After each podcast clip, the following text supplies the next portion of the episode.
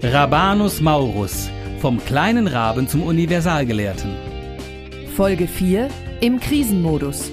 Das Leben kann die Hölle sein. Nach etwa 20 Jahren als Abt ist Raban ausgebrannt. Burnout. Ein Machtkampf im Frankenreich raubt ihn den letzten Nerv. 841 legt er das Amt nieder und zieht sich auf den Petersberg zurück.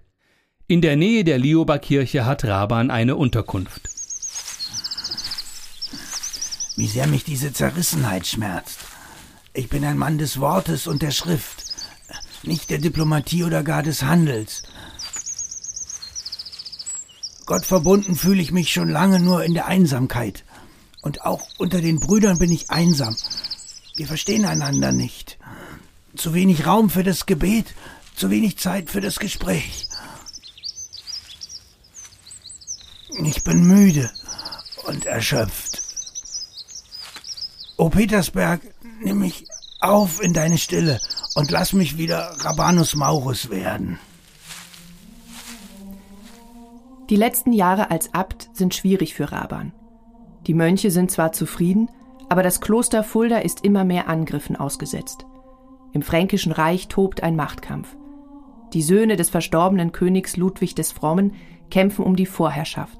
Und Raban hat auf den falschen Nachkommen gesetzt auf Kaiser Lothar I., dessen Macht zunehmend schrumpft. Der Druck auf den Abt nimmt zu. Er soll sich auch den anderen Söhnen öffnen, zum Wohle des Klosters. Raban aber weigert sich. Er tritt zurück. Wahrscheinlich freiwillig. Sicher ist das aber nicht. Vielleicht wurde er auch dahin gedrängt. Wir wissen es nicht. Nach seinem Rückzug auf den Petersberg durchlebt er eine Krise. Ich war ja nie besonders kräftig aber nun spüre ich, dass ich bei weitem nicht mehr das bin, was ich einmal war. Eine schwere Krankheit drückt mich nieder, so dass ich schon öfter im Bett liege, als am Schreibpult sitze, um zu schreiben oder zu lesen. Raban ist damals schon ein alter Mann. Er ist 64 und das war im Mittelalter schon ganz schön beachtlich. Aber wie gehen wir heute mit Krisen um, etwa mit Einsamkeit? Was das bedeutet, weiß Lena. Sie ist 17, geht in Fulda zur Schule und hat häufig mit Einsamkeit zu kämpfen. Mittlerweile geht es ihr zum Glück deutlich besser und sie kann ihrer Krise auch etwas Positives abgewinnen. Für das Gespräch mit ihr haben wir Zoom genutzt.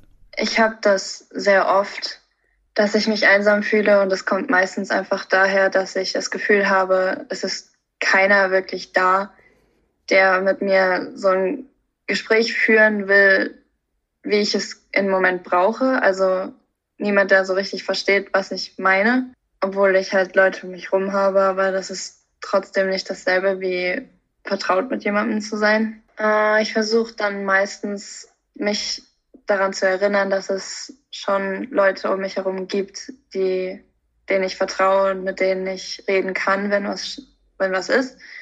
Aber manchmal vergesse ich das auch einfach und dann breche ich auch eventuell mal zusammen. Ich versuche meistens, wenn es geht, ein Gespräch mit meiner Mutter zu führen. Oder ich versuche mich abzulenken durch Internet, YouTube. Mittlerweile komme ich mit vielen Situationen besser klar und habe auch daraus gelernt, aber noch vor ein paar Monaten war ich komplettes Frack, könnte man das sagen. Ich habe jetzt angefangen, mir Hilfe zu holen sozusagen für diese ganzen Sachen, die ich durch, wo ich durchgehen muss. Seit ich das gemacht habe, bin ich halt auch eher so eingestellt, ja, ich habe diese Probleme und ich versuche sie zu beheben, aber das ist, ähm, ist auch nichts Schlimmes. Ich habe immer das Gefühl, dass Leute wollen, dass man zu dem Punkt zurückkehrt, an dem man vor der Krise war. Aber ich persönlich bin relativ eigentlich ziemlich stolz auf diese Krise, die ich jetzt durchmachen muss. Also nicht stolz darauf, wie ich mich fühle und so, aber ich fühle mich, ich merke, dass ich reifer werde durch das Ganze und es ist hätte vielleicht nicht ganz so extrem sein müssen, aber es hat mir schon sehr geholfen zu wachsen und deswegen würde ich niemals zu dem Punkt zurückkehren, an dem ich vor der Krise war. Zurück zu Raban. Der steckt also in einer Krise, doch damit ist seine Story noch nicht vorbei. Der Gelehrte rappelt sich wieder auf, ist extrem produktiv und verfasst auf dem Petersberg viele Schriften. Finis. Gewidmet König Ludwig von Germanien. Jetzt noch der Widmungsbrief. Seit unserer Begegnung in der Zeller Rasdorf sehe ich ihn mit anderen Augen.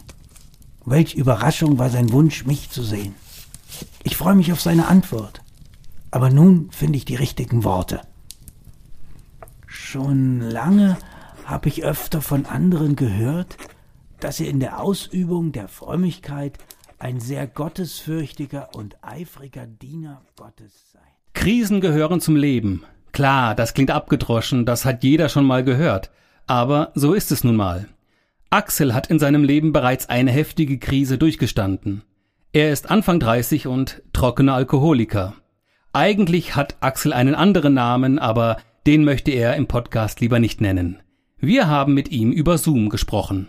Also ich bin leider einer der Sorte, die mega aggressiv wird, wenn ich dicht bin. Auch so weit, dass meine Freunde sagen, du bist nicht mehr du. Irgendeinen Scheiß habe ich immer gemacht, weil mir halt wirklich alles egal war. Mir waren meine Freunde egal, mir war, ich war mir egal. Dieses Verhältnis war so zwischen meiner Mutter und meinem Vater war und ist auch immer noch so dermaßen destruktiv, dass äh, ich da echt hart drunter gelitten habe und ähm, mir das trotzdem dann emotional auch so heftig gefehlt hat, diese funktionierende Familie. Und das ist definitiv ein Grund. Also wo ich dann wirklich gemerkt habe, okay, das ist jetzt echt Point of No Return, war ich selber war zwei Tage wach und ich lag halt wirklich mit meinem Kopf auf dem Schreibtisch und konnte nicht mehr. Also ich war im Arsch und bin dann mit Klamotten irgendwie, habe mich irgendwie ins Bett geschleppt und bin aufgewacht, völlig kaputt halt im Grunde genommen auch. Da hatte ich dann die Flasche neben dem Bett stehen und habe dann halt mein erster Gedanke, nachdem ich aufgewacht bin, ich muss trinken.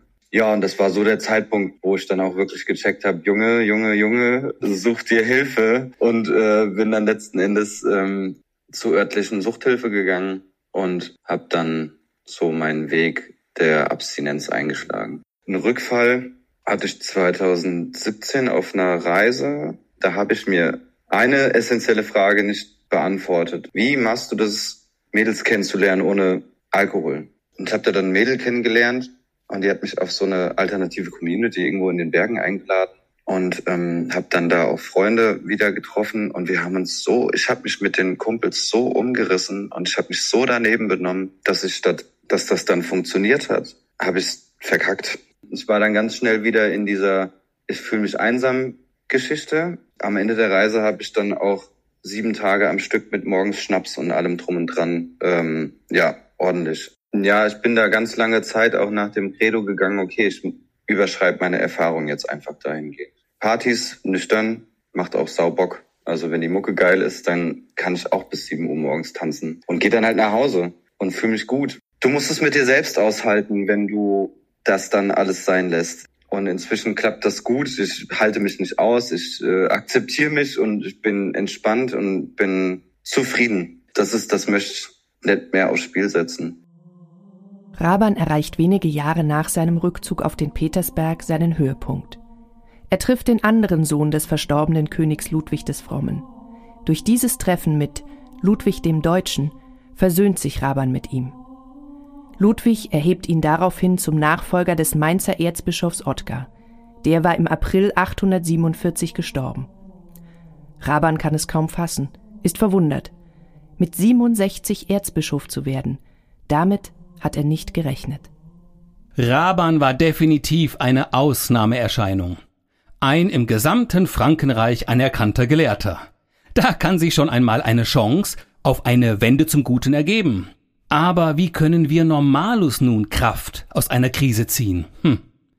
Eckhard Budde-Schneider kennt sich damit aus. Er ist Therapeut und berät andere Menschen. Wenn jemand äh, in eine Beratung kommt oder auch in eine Therapie äh, und er steckt in einer Krise und er fühlt sich sehr niedergeschlagen, sehr ausweglos in seinem Empfinden, hat überhaupt keine, keinen Impuls, hat überhaupt kein Zutrauen, keine Zuversicht, dann äh, klingt es eher wie Hohn, wenn ich sage, ach, ist ja alles nicht so schlimm, sieh es doch mal als Chance. So einfach ist es nicht. Die Menschen müssen erstmal äh, sich verstanden fühlen. Und in dieser ersten Phase des es nicht wahrhaben wollens, da braucht es ja erstmal einen Gegenüber, der, der erkennt, ah, da stehst du jetzt. Also die Phase der aufbrechenden Emotionen. Das ist dann die zweite Phase, also die sich auch chaotisch anfühlt. Da kommt dann Wut hervor. Da kommt vielleicht auch eine Angst, ja, das Leben könnte zu groß sein für mich. Und in der Beratung zum Beispiel, da geht es dann darum, das auch etwas zu strukturieren. Also zu gucken, ja, was, was ist jetzt wichtig, was ist vielleicht nicht ganz so wichtig. Gibt es eine Reihenfolge in dem, was du tun willst? Also das wäre dann schon der Übergang zur dritten Phase, das Suchen und Finden, also sich neu orientieren sich vielleicht auch zu trennen von etwas, was nicht mehr zeitgemäß ist, was nicht mehr passt. Dass der Mensch die Freiheit hat, auch seine eigenen Werte zu hinterfragen oder die Werte, die er von anderen mal mitbekommen hat, das ist ja eine neue Freiheit. Und wenn ein Mensch da angekommen ist, ja, dann ist er auch in der Lage, neue Beziehungen einzugehen und zu gucken, das sind inter interessante Menschen, das ist eine Gruppe, der ich mich anschließen will. Oder das ist eine Ausbildung, die ich jetzt noch machen will. Raban ohne seinen Rücktritt als Abt und ohne seinen Rückzug auf den Petersberg? Wäre er derselbe Mensch, den wir heute kennen? Hm, Erzbischof wäre er vielleicht nie geworden. Womöglich hätte ihm die Zeit gefehlt, einige seiner wichtigsten Schriften zu vollenden und sich seiner Leidenschaft vollkommen hinzugeben.